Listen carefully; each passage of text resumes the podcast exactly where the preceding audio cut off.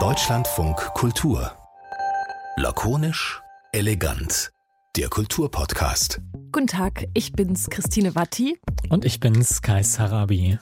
Wir reimen uns. Das ist mir jetzt erst aufgefallen. Also, wir, naja, wir reimen uns nicht richtig. Also, wir haben halt beide so eine Art von I am Ende unseres Nachnamens. Ja, geht das schon als Reim durch? Nee. Weiß nicht.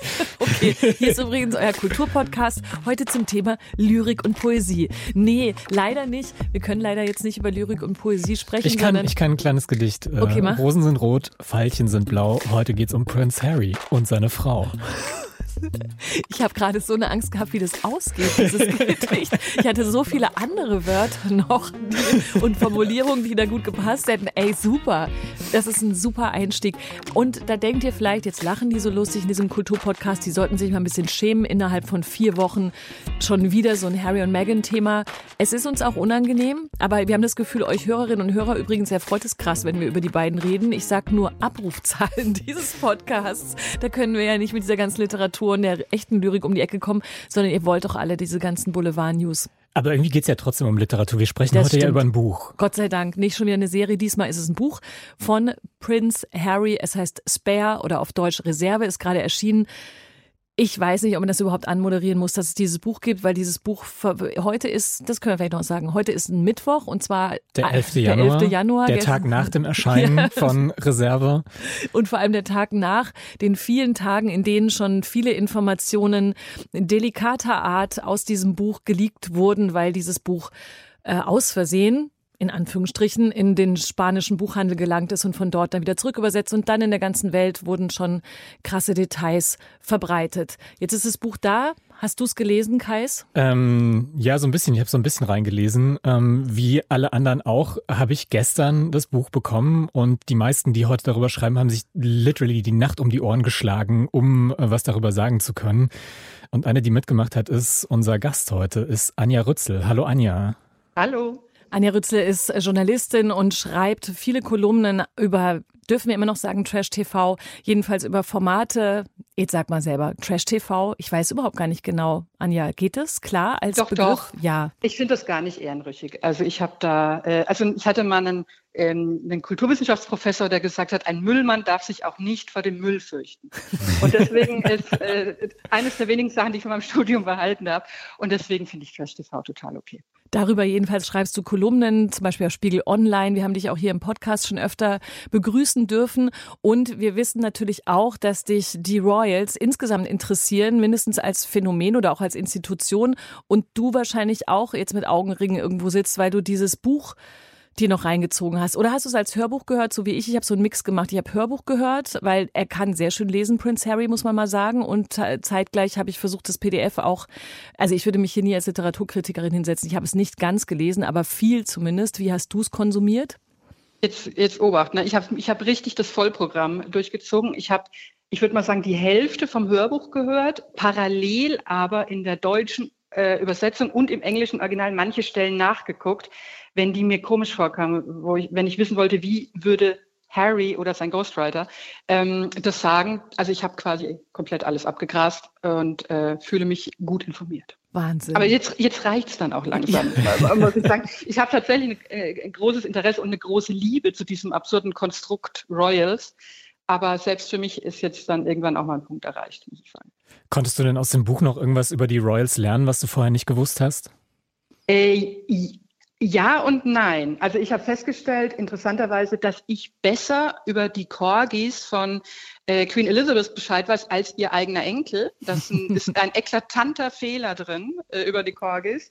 Das hat mich natürlich gefreut. M möchtest und, du sagen, ähm, was der Fehler ist, dass wir vielleicht ja. sagen können, wie Anja Rützel in lakonisch elegant gesagt hat und dann ist es Ja. so eine Quellenangabe? Sehr gut. Das, das wäre mir recht. Äh, nee, er hat, er behauptet, oder er sagt, die, die ganzen Corgis der Queen würden zurückgehen und abstammen von den Corgis von Queen Victoria, also der Ur-Urgroßmutter der Queen. Und das ist kompletter Unsinn, denn jeder weiß, dass Queen Victoria ähm, Collie, Kurzhaar-Collie-Freundin war. Die hatte 88 Kurzhaar-Collies im Laufe ihres Lebens.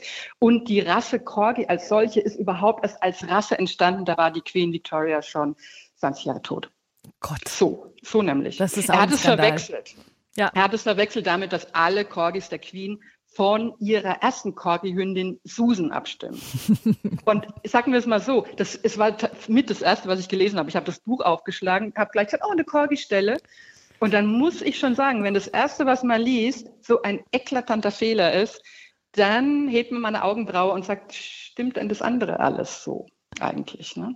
Okay, aber zurück zu Kais wichtiger Frage. Das ist äh, also also für, für uns ist es eine Randnotiz für dich, die du aber wiederum auch podcastest in Hunde in Hundekontexten und überhaupt dich viel mit dem Thema beschäftigst. Ist es natürlich eine größere Sache dieser Fehler, aber es gibt ja, ja die Frage war, war ja trotzdem noch rund um dieses Königshaus. Hast du da was erfahren, was du noch ja. nicht wusstest? Ja, also und zwar, ähm, es waren tatsächlich die Details, die mich, ähm, die mich sehr, sehr fasziniert haben. Also vieles von dem ähm, habt ihr ja auch schon gesagt, was schon geleakt wurde. Aber weil man kennt ja so die beiden großen Grunderzählungen dieses Buches, nämlich dieses Harrys Trauma durch den frühen Tod von seiner Mutter, von Diana, und dieser tief verwurzelte Hass und dieses unglaubliche Misstrauen gegen die britische Presse, das weiß man ja. Also das war sein Thema in der Netflix-Doku, jetzt in den diversen Interviews vor dem Buch. Das kennt man. Aber diese ganzen kleinen Sachen drumherum, also dass Charles jeden Morgen in Boxershorts, äh, nur in Boxershorts einen Handstand macht aus gesundheitlichen Gründen zum Beispiel. Oder ich, also ich hätte nicht die geringste Vorstellung davon, wie, wie Harry seine Unschuld verloren hat an diese viel zitierte ältere Frau mit Pferdevorliebe. also so, so diese ganzen kleinen Sachen und auch diese so kleine Details, die einem so ein bisschen näher bringen, wie, wie, wie lebt sich so bei Königs. Ne? Also wie, wie wächst man da auf und was passiert da in so einem Palast? Das fand ich äh, sehr, sehr interessant. Das ging mir ganz ähnlich so beim Lesen. Ich hatte irgendwie das Gefühl, dass Harry dann an manchen Stellen auch so sehr, sehr relatable wurde. Ähm, und dann kam aber zwei Sätze später wieder so ein Satz, wo einfach irgendwie so viel unreflektierte Privilegien drin steckten, ja. dass ich so wie in so ein Uncanny Valley reingestolpert bin und dann irgendwie gar nicht mehr wusste, was ich mit dieser Person jetzt anfangen soll. Ist dir diese, dieser Prinz Harry jetzt irgendwie näher gekommen? Ähm, das Schlimme ist, also ich bin nicht so ein großer Prinz Harry-Fan. Ähm, und ich hatte, also mir werfen Leute gerne so ein bisschen vor, die so, ich habe ja auch eine Royals-Kolumne ähm, für den Spiegel, äh, Rützel Royal. Und, ähm, und da werfen mir Leute gerne vor, ich wäre so voreingenommen. Und ich habe wirklich gedacht, komm, jetzt äh, ziehst du dir das rein und versuchst es, aber es ist echt schwer. Also weil, wie du sagst, er jammert auf einem Niveau, das ihm, glaube ich, teilweise gar nicht bewusst ist. Also eine meiner liebsten Stellen beklagt er sich seine erste Wohnung, erste eigene Wohnung, wo er dann ausgezogen ist bei Charles, im Kensington Palace, war so im, äh, ich, wie sagt man da, Souterrain oder so. Also er nannte es quasi beerdigt. und, äh, und, und dann beklagt er sich, er hätte zwar da Fenster, äh, drei Fenster gehabt, aber irgend so ein Privatsekretär von der Queen, der über ihm wohnte, hätte immer sein Auto vor, vor der Tür geparkt und dann hat einmal, das ist eine Szene, die wahnsinnig ausführlich beschrieben wird, die Frau dieses Privatsekretärs hat ihrem Sohn die Haare geschnitten und schüttelt dann äh, das Laken aus, das sie untergelegt hat, wo die ganzen abgeschnittenen Haare drauf sind. Und Harry hat das Fenster offen und einen Freund da und die nehmen gerade Drinks zu sich und dann weht ein Schwall von abgeschnittenen Haaren in seine arme kleine Kellerwohnung im Kensington Palace und Harry hat dann die ganzen Haare auf der Zunge und muss schrecklich husten. Und da muss ich wirklich sagen, ähm, bitte. Also niemand hat so schwer wie Harry. Äh, ich glaube, es gibt ziemlich viele Leute, die eine Kellerwohnung im Palast nicht so übel fänden. Aber man muss so lachen, wenn du das so erzählst. Und ich habe auch beim, äh, bei dem, was ich alles so gelesen habe, fand ich das erstaunlich, wie unterschiedlich das Niveau dieser Enthüllung oder der Beschreibung des Lebens ist und auch damit das Relevanzniveau vielleicht, ne? dass man immer die ganze Zeit denkt, ach okay, die und die Stellen sind wirklich ganz interessant und die enthüllen äh, etwas hinter diesen Mauern dieser royalen Institution, was vielleicht wirklich wichtig oder hinterfragenswert ist oder mindestens interessant, wie wir sonst auch viele ähm, autobiografische oder autofiktionale Stoffe uns ja aktuell gerne reinziehen. Da können wir vielleicht später noch drauf kommen, wie das überhaupt alles in unseren Kontext der Wahrnehmung der Welt gerade reinpasst. Aber andere sind eben genauso banal, dass man sich wirklich fragt, wie der, muss man nochmal sagen, das ist ein Pulitzer-Preisträger, J.R. Moringer, der das, der der Ghostwriter dieses Buches ist, wie das so alles so zusammen zusammengeschnürt wurde. Meine Lieblingsstelle ist die mit äh, Prince William äh, muss heiraten und es gibt außerdem natürlich jetzt, Entschuldigung, ich will mich auch nicht so muss heiraten. muss heiraten und es ist und muss vorher natürlich noch so eine Art von Junggesellenabschied feiern und noch dazu gibt es so eine kleine Randnotiz, dass eigentlich ähm, Prince Harry der Trauzeuge den Trauzeugen darstellen muss, um wiederum zwei gute Freunde von Prince William aus der aus der medialen Schusslinie sozusagen Aussagen zu holen, aber am Ende darf er eigentlich nichts sagen und sagt dann doch was, was auch noch irgendwie so halb unwitzig ist, finde ich. Aber die wichtige Information ist auch, dass Prince William am Tag seiner Hochzeit morgens angespannt war und eine Fahne hatte. Und dann dachte ich, also lese ich den literarischen und, und, und auch gesellschaftspolitischen Mehrwert in solchen Informationen vielleicht nicht, weil ich dann, weil ich eher so Augen mit hochgezogenen Augenbrauen darüber stolpere? Oder ist es tatsächlich dieses Buch, um nochmal konkret beim Buch zu bleiben, ein ganz schönes Hin und Her aus aus vielleicht Jammern, um, äh, wie heißt es, never complain, never explain, also das Motto des Königshauses mal zu durchbrechen und auch aus ähm, doch relevanten Informationen, die man, mit denen man mehr anfangen kann als nur so ein bisschen Gossip-Tratsch, wie wir das jetzt machen. Also ich glaube, er erweist in, in weiten Strecken sein Anliegen, ähm, zu sagen, das muss alles menschlicher, fairer und was weiß ich äh, alles sein, echt ein, ein Bärendienst, weil er ähm, eben durch dieses Hin- und Herspringen zwischen den Ebenen. Also ich bin voll dabei, wenn, äh, wenn er jetzt meinetwegen sagt, hier, äh, die alle schießen gegen Megan, weil irgendwie immer dieses Narrativ der bösen Frau, mhm. die dann, die dann den eigentlich guten Mann irgendwie ungut beeinflusst und so. Aber und, und alle hassen äh, Megan im Königshaus und so, oder nicht hassen, aber äh, finden sie nicht so dolle. Und, um, und als Beleg dafür, dass zum Beispiel äh, ähm, Catherine äh, also Kate, ähm, in, in totalem Konkurrenzverhältnis zu Megan steht und sie deswegen eben nicht mag, weil sie Angst vor ihr hat, dass sie irgendwie ihr, den, ihr das Rampenlicht klaut. Als Beleg dafür führt Harry dann zum Beispiel an, ja, sie waren auf so einem, im Frühstadium ihrer Beziehung äh, auf einem gemeinsamen Event irgendwie mit äh, Catherine und dann fragt Megan Catherine, kannst du mir mal dein Lipgloss leihen? Ich habe meinen vergessen. Und dann, äh, dann ist äh, kramt dann irgendwie Catherine so ganz mh, mm, unwillig in ihre Handtasche und gibt's ihr dann. Und das findet Harry äh, irgendwie nicht gut und sagt, das ist nur, weil äh, Kate dann Angst hat, sie wird verglichen mit Megan. Und ich meine, das sind halt einfach plausible hygienische Gründe, wieso ja. man einer Person, die man kaum kennt, äh, jetzt nicht unbedingt den, den Lipgloss anreicht sofort. Und dann macht er dann irgendwie draus, die Royals äh, hätten oder William und Kate hätten Meghan nicht gemocht weil sie das Pressenarrativ übernommen haben, dass das eine ganz verwöhnte und komische amerikanische Schauspielerin ist. Er lässt halt gar nicht zu, die Möglichkeit, ähm, wie es jeden Tag hunderttausendfach passiert, man lernt die Freundin vom Bruder kennen und findet die vielleicht nicht sympathisch oder so. Also ganz ohne Agenda-Hintergrund. Und manchmal hat er für, für, ähm, für, für Vorwürfe, die er hat, bringt das so komische Unterfütterung, dass man ihm echt auch bei Wohlwollen nicht so gut folgen kann. Das ist, finde ich, so ein Problem. Mhm. Also viele Sachen wird man sagen, also ich, äh, auch dieses, dieses Trauma mit seiner Mutter und so, das, das, das fühle ich auch mit ihm, das verstehe ich alles. Aber dann kommen wieder so Schoten, ähm, wie er irgendwie ein Medium dann befragt, um mit Diana Kontakt aufzunehmen und so, wo man denkt, ei, äh, weiß ich nicht, ob man mhm. das jetzt alles genauso wissen muss. Also eine gute Sache, die, die teilweise nicht so gut vertreten wird. Da ist er nicht so gut beraten. Ich habe gerade überlegt, ob aber, ob das eigentlich doch auch unfair ist, weil ähm, diese Kleinigkeiten ne, mit dem Lipgloss, den ich würde auch mit Kais mein Lipgloss nicht teilen, auch mit sonst jemand aus dem Funkhaus, nicht an meiner besten Freundin. Also kann man genauso, wie du es auch interpretierst, sagen, ja komm, das ist doch nicht gleich immer alles ein Abbild für, da gibt es irgendwie eine Abneigung. Andererseits glaube ich, wenn man so eine Ebene erreicht hat, auf der man sich so wahnsinnig ausgegrenzt und äh, fühlt, dann macht er genau das, den, den Berg aus Geschichten das aus, dass er selbst irgendwie so alltägliche Situationen uminterpretiert werden und die aber auch dazugehören in Wirklichkeit. Also weißt du, ich meine, das ist natürlich, ja. also das irgendwann, also ist das große Narrativ, niemand mag Megan. Megan wird vor allem ja dann irgendwie lanciert von Pressemitteilungen und so weiter, wirklich zu der bösen Frau in der öffentlichen Wahrnehmung. Und dann geht es vielleicht am Ende bis zum Lipgloss, aber das sind dann einfach alles äh, Dinge, die man auch nachvollziehen kann, dass alles dann so wahrgenommen wird, weil der Schmerz oder die Ausgrenzung so groß ist. Und es ist ja dann immer noch ein literarisches Dings mit, also wenn man es so verstehen will, in dem eben Situationen geschildert werden und kein, ja, kein Protokoll. mir ist es manchmal einfach wahnsinnig viel klein-klein, wo mhm. ich denke, wo sind denn jetzt eigentlich so mal die, gar nicht vielleicht die großen Beweise, aber vielleicht die mittleren oder so. ähm, weil er ja auch in diesem, in, ich habe das, äh, sein Interview mit, äh, mit ITV gesehen ähm, und mit, mit Tom Bradby und wo er auch immer erzählt, hier seine engsten Familienmitglieder und Camilla und wer nicht alles äh, gegen ihn hier Geschichten geleakt hat an die Presse.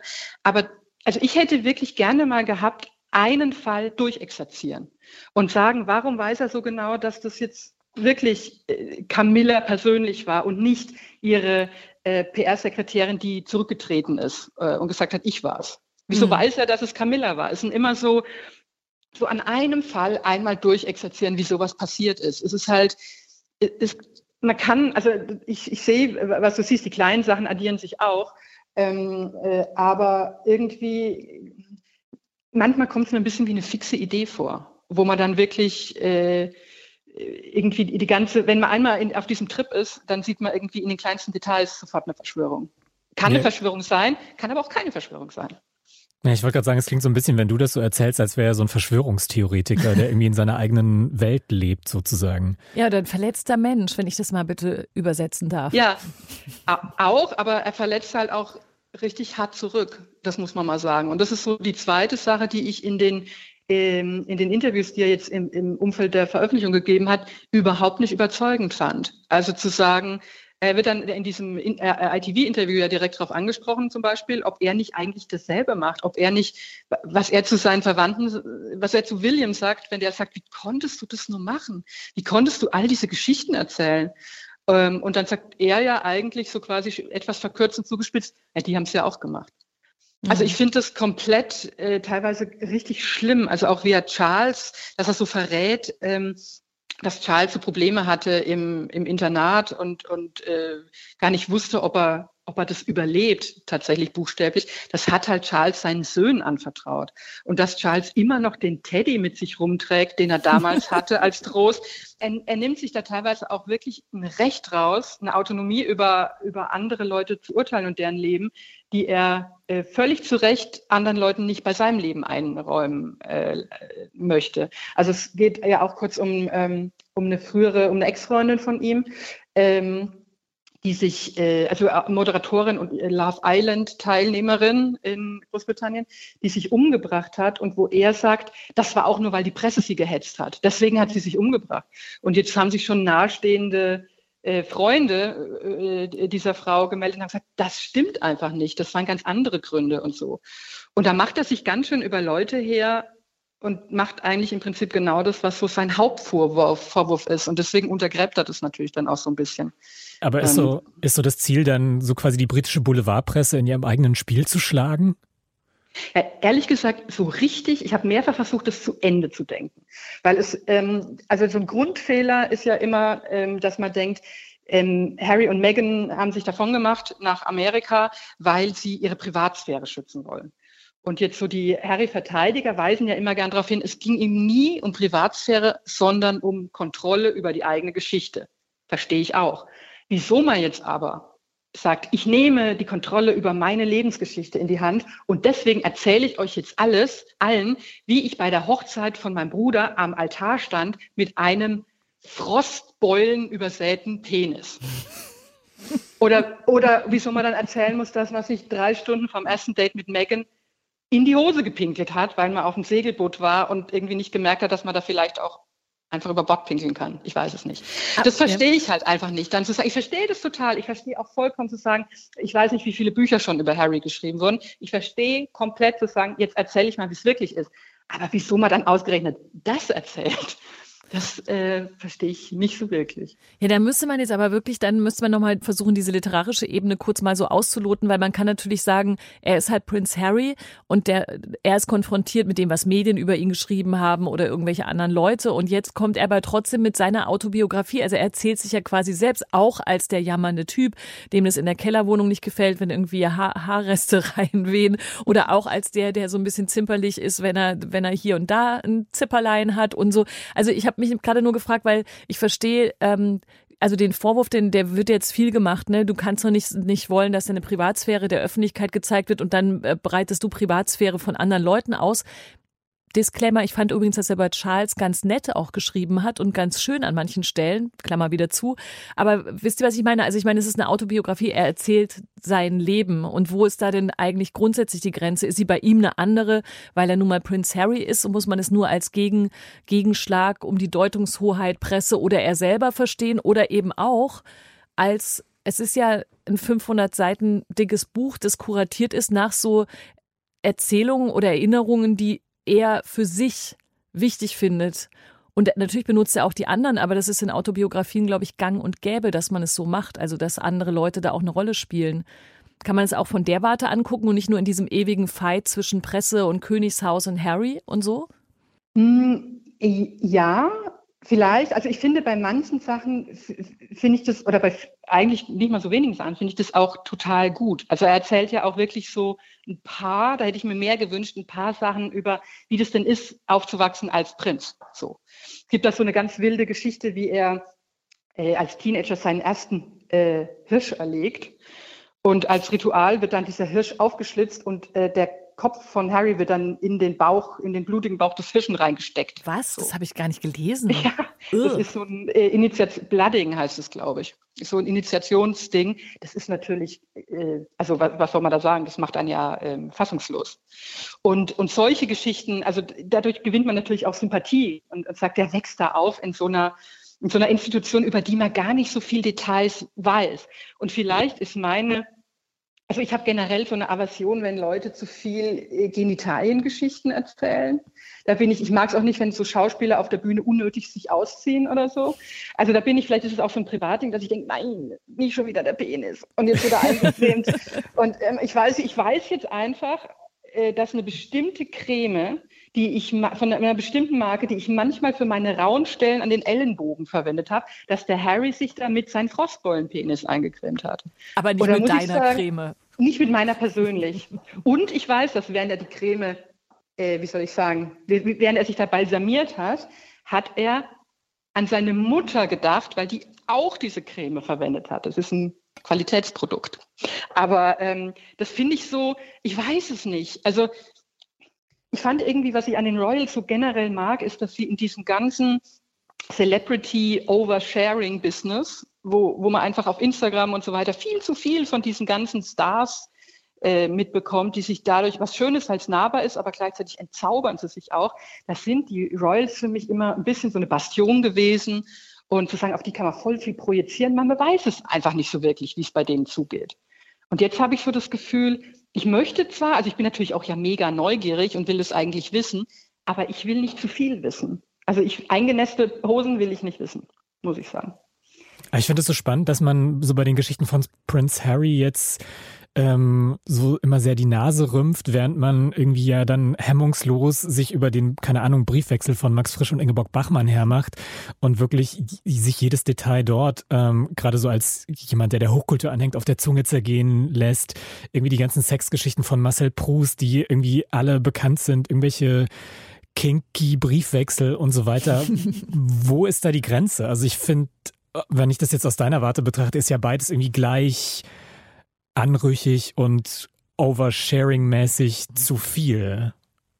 Ja, ich, ich weiß es nicht so. Also das stimmt. Ich kann mich selber auch gar nicht davon freimachen. Also ich habe so eine Faszination von so völlig banalen, äh, also wenn ich jemanden verehre, weil ich den toll finde und sein Werk toll finde, dann habe ich schon auch so eine richtige diebische Freude dran, wenn ich so kleine Details erfahre, weil ich das Gefühl habe, ich werde dem, ich komme dem dann menschlich auch so ein bisschen näher. Also ich weiß noch, dass ich eine, ich habe mal hier Thomas äh, Bernhards Vierkanthof besucht und war dann total interessiert dran, welche Axt er genau zum Holzhacken verwendet hat und fand es dann alles so. Da habe ich dann auch so eine wirklich auch so ein bisschen behämmerte Fixierung auf so totale Details.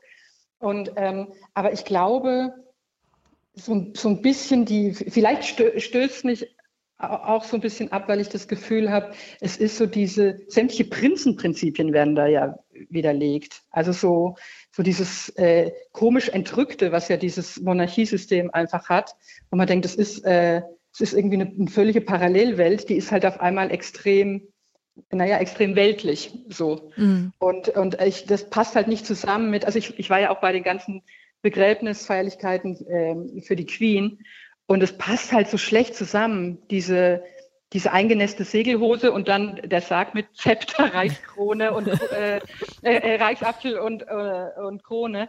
Das, äh, ja.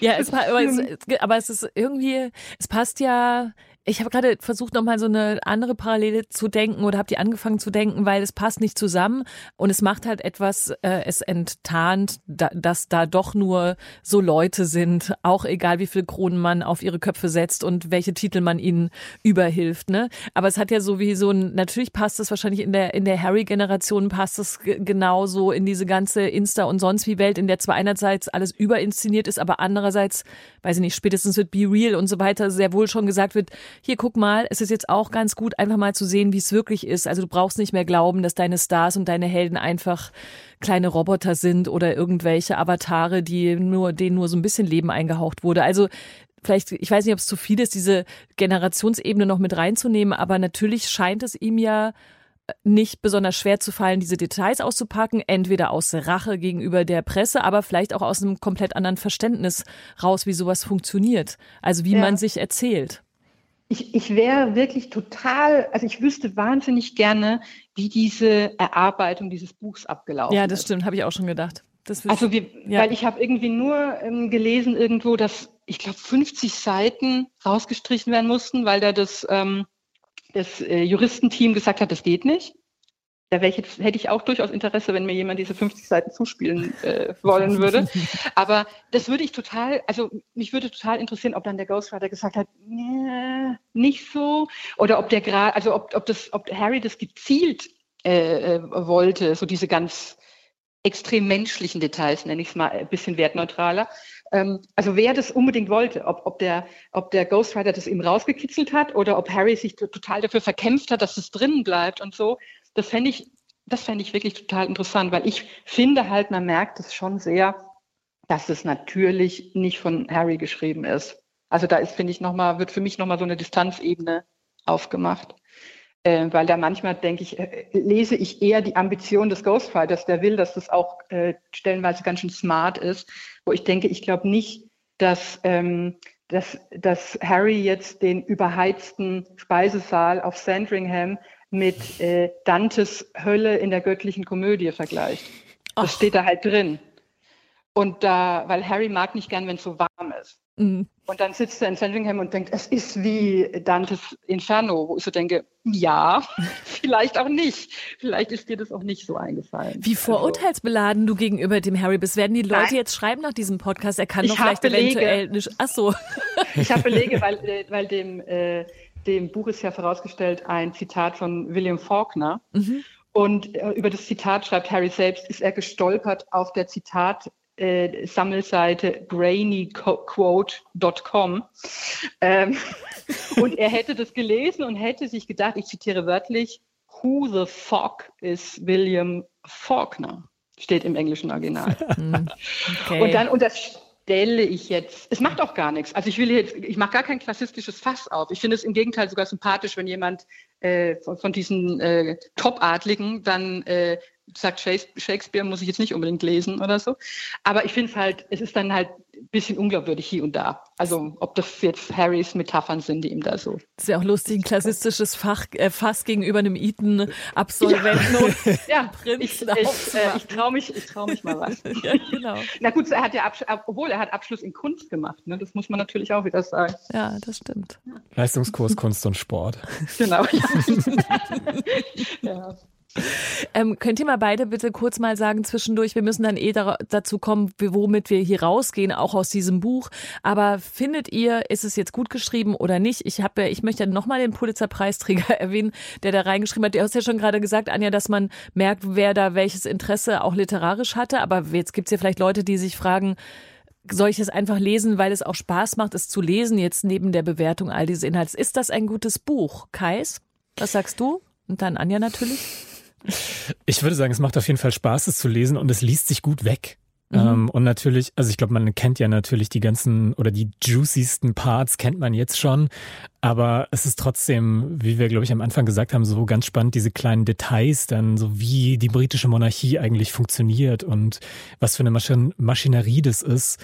Ähm, das fand ich schon spannend zu lesen. Also ich, äh, ich finde als Hörbuch gelesen von Harry persönlich im englischen Original, da finde ich es empfehlenswert, weil mhm. dann kriegt er, er liest es auch schön. Er macht das, das stimmt, macht er gut, ne? Finde ich auch. Um, und ich finde, da kriegt man nochmal einen besseren Einblick. Dann vergisst man auch, also ich, wenn ich das äh, vor allen Dingen in der deutschen Übersetzung lese, bin ich, dann fallen mir solche Dante-Sachen viel mehr auf, als mhm. wenn er das so wegliest, weil er einfach das wirklich, also er hat ja auch schon mehr so ähm, Hörbucharbeiten und so gemacht, glaube ich, oder halt so Audioarbeiten. Das, das merkt man, dass er das wirklich gut kann. Ähm, und so von der literarischen Qualität her stört mich ein bisschen, dass schon viele extrem mit dem Holzhammer eingedengelte Metaphern drin sind, um mhm. so ein bisschen Tiefe zu vermitteln. Also wenn Harry dann ganz zum Schluss einen Kolibri. Also er kommt von der Beerdigung der Queen zurück und in seiner Villa in Montecito hat sich ein Kolibri verirrt im Wohnzimmer. Und er fängt diesen Kolibri und er ist ganz, ganz zart. Und dann liegt der Kolibri draußen da und er denkt, oh nein, oh nein, der Kolibri ist tot. Und dann schwingt er sich auf und fliegt davon und Harry sagt, du bist frei, Vogel, flieg das ist mir ein bisschen zu sehr in your face, muss ich ehrlich sagen. Aber das ist so eine Metaphorik, die ich auch jemandem zutrauen würde, der Faulkner erst bei brainyquotes.com kennengelernt das hat. Das stimmt. Das stimmt vor allen Dingen durch seine ganzen, also wenn man, er, hat, er dankt ja auch sehr vielen Therapeuten und Coaches. Und da, da, da gebe ich dir vollkommen recht. Ich, da kann ich mir schon vorstellen, dass das so eine kalifornisch gemeinte Therapie denke. Ihr seid, ihr seid überhaupt nicht klassistisch, ihr seid alle nee. beide intellektualistisch, möchte ich mal kurz sagen. Das seid ihr nämlich. Ach. Also das passt alles wahrscheinlich nicht unbedingt in den Kulturpodcast, aber ich muss trotzdem noch mal eine andere Frage äh, stellen, weil mir ist noch eine Sache aufgefallen, weil ich immer die ganze Zeit dachte, ich nehme aus all dem trotzdem mit, dass es um Deutungshoheit geht, wie wir das vorhin schon angesprochen haben, aber eben auch um diesen, dieses Battle mit den Medien und zu sagen, das ist, sind jetzt hier, wir wir verbreiten so viele Informationen auf so vielen Medien, dass wir auch immer quasi auffindbar sind und nicht nur das, was der Boulevard über uns erzählt hat. Und das ist natürlich auch das gute Recht ist zu sagen, schreib einfach meine Autobiografie, lese es oder lese es nicht. Aber es ist ja trotzdem auch lustigerweise passiert, dass ähm, sehr viele Leute schon darüber gesprochen haben, anders als wir, die wir zumindest sehr große Teile oder gar ganz oder auf verschiedenen Ebenen uns mit dem Buch beschäftigt haben, dass wieder Zeug rausgegangen ist und wieder dadurch ein neues Narrativ zusammengeklebt aus den sieben miesesten Beispielen aus dem Buch in der Welt jetzt ist. Und das wahrscheinlich auch verhindert, dass äh, viele Leute oder manche Leute sich überhaupt in Gänze damit beschäftigen, weil sie wissen ja schon aus den Medien, wie wir halt, wir Medien so arbeiten, wir wissen schon aus den Überschriften und so weiter, worum es da geht. Das ist doch alles totaler Trash die das Buch aber dann nicht in, in, wie gesagt, sich nicht in Gänze zu Gemüte führen. Ist das jetzt so eine, ist das eine mediale Superkampagne oder ist das auch so eine Ironie des Schicksals, dass das auch rund um dieses Buch passiert ist, während Harry sich dauernd versucht davon zu befreien, dass er erzählt wird? Ja, es ist natürlich so ein bisschen, das gibt dem Affen Zuckerprinzip eigentlich, obwohl man den Affen eben auf Diät gesetzt hat. Mhm. So. Also ich, was ich ungeschickt finde, ist, dass man so dieses Gefühl hat, ich habe doch jetzt schon die hundertstündige Netflix-Doku komplett geguckt. Ich weiß doch schon das mit der Mutter. Ich weiß doch schon das mit der Presse. Das weiß ich doch schon. Und dann finde ich das eigentlich einen komplett erwartbaren und plausiblen Vorgang, dass man sich natürlich auf diese bizarren Häppchen mehr stützt. Mhm. Es ist zu viel, glaube ich, in zu engem Abstand. Also weil auch, ich habe den schönen Begriff Henry, ähm, Henry-Ermüdung äh, gelernt, dass man wirklich sagt, es, es man kann es nicht mehr hören. So. Und dann ähm, hält man sich natürlich eher bei Laune mit diesen, äh, mit diesen Häppchen, als zu sagen, ich möchte nochmal, nachdem ich ja, es ist ja auch überschaubar komplex. Man versteht es ja, was mit, dem, mit Diana ist. Man versteht es ja, was sein Anliegen ist mit der Presse. Und deswegen, ich weiß, also, ja, ja ich, ich glaube, es ist die Redundanzen, ich glaube, damit macht er dann selbst das Fass auf, das er eigentlich nicht möchte. Ich hätte mir trotzdem gewünscht, also wenn ich mir überhaupt was, ich möchte gerne mich auch wieder echt dringend mit anderen Sachen beschäftigen, aber wenn das ein Impact hätte auf das Pressegebaren, nicht nur in Großbritannien, sondern auch manchmal das eigene oder dieses Interesse für diesen ganzen Gossip, der manchmal Spaß macht, aber manchmal auch eben ja Leute zerstört und da im großen Stil und manchmal woanders, das hätte ich schon, das fände ich schon gut. Also die, den Abrechnungs mit der Presseteil finde ich schon überdenkenswert, jetzt neben, ob man sich für Königshäuser interessiert oder Familiengeschichten. Findest, findest du das nicht ja. ein bisschen harsch, die Wortwahl? Also irgendwie ähm, hab, hatte ich so ein bisschen Bauchschmerzen, wenn ich dann gelesen habe, ja, die Chefredakteurin dieser Zeitung ist ein Pickel am Arsch der Gesellschaft. Das heißt so. bestimmt auf Englisch wurde es bestimmt nicht Pickel am Arsch. Nee, Scherz, das ist wieder ein Übersetzungsfehler. Das heißt bestimmt viel schöner. Also ich muss sagen, auch, auch das ist wieder so ein Fall, ähm, wo, wo er Sachen wo, wo er äh, Leuten Manipulationen vorwirft, aber selbst nicht frei davon ist. Also gerade in, in der Netflix-Doku gibt es da ein, äh, ein ganz prägnantes Beispiel, wo eine Headline dafür hergezogen wird, äh, die dann irgendwie übersetzt so heißt, äh, angeblich hätte die Daily Mail äh, irgendwie die Headline äh, ge, ge, äh, gebracht, ähm, Maren, äh, Megans äh, äh, Einfluss quasi verpestet äh, das, das Königshaus oder Megans, äh, Megan Saad, glaube ich, heißt es sogar, Megan Saad besudelt das Königshaus. Und das wurde dann eingeblendet als Beispiel für äh, rassistische Hetze von der britischen Presse. Die haben aber einfach die Headline zur Hälfte abgeschnitten. In Wahrheit ist diese Headline, also das kann man online nachsehen auf der, auf der Seite von der Daily Mail. In Wahrheit hieß diese Headline, ähm, Meghan äh, besudelt das britische Königshaus, Komma, sagt der und der, der daraufhin zu Recht gefeuert wurde. Hm.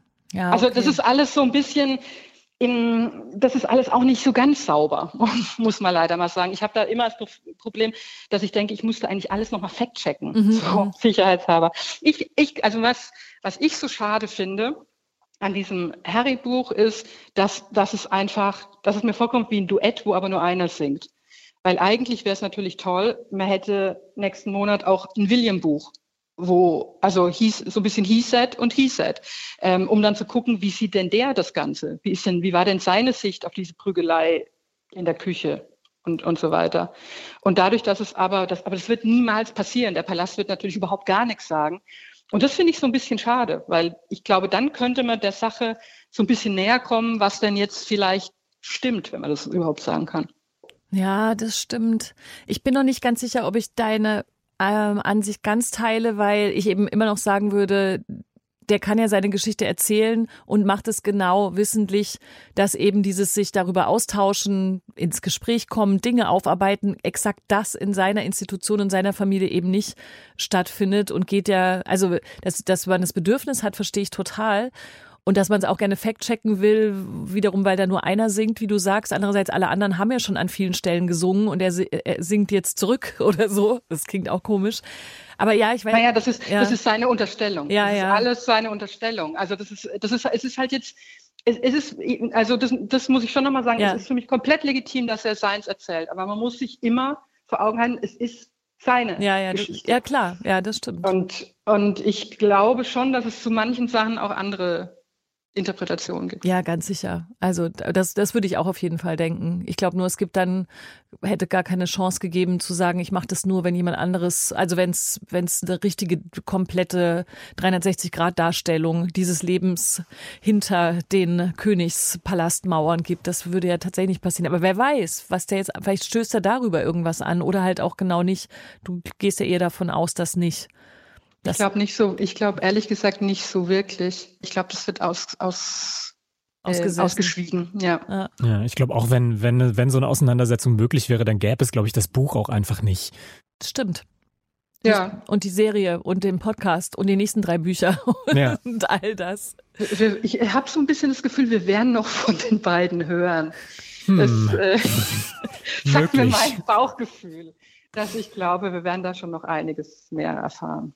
Und dass man natürlich insgesamt über diese ganze Institutionsfrage eigentlich auch hätte sprechen müssen und so weiter, das, äh, das, das ist ja wirklich jetzt so, glaube ich, die absolute Abschlussbemerkung, weil da da, also darum geht's nicht, ne, sozusagen die Institutionen zu hinterfragen und zu fragen, ob es diese Monarchie noch braucht und was sie eigentlich ausrichtet und so, sondern das ist tatsächlich ja so ein wirklicher, wirklicher Familien, Familienroman oder so. Und also und mit, mit natürlich diesem großen Medienbashingsteil.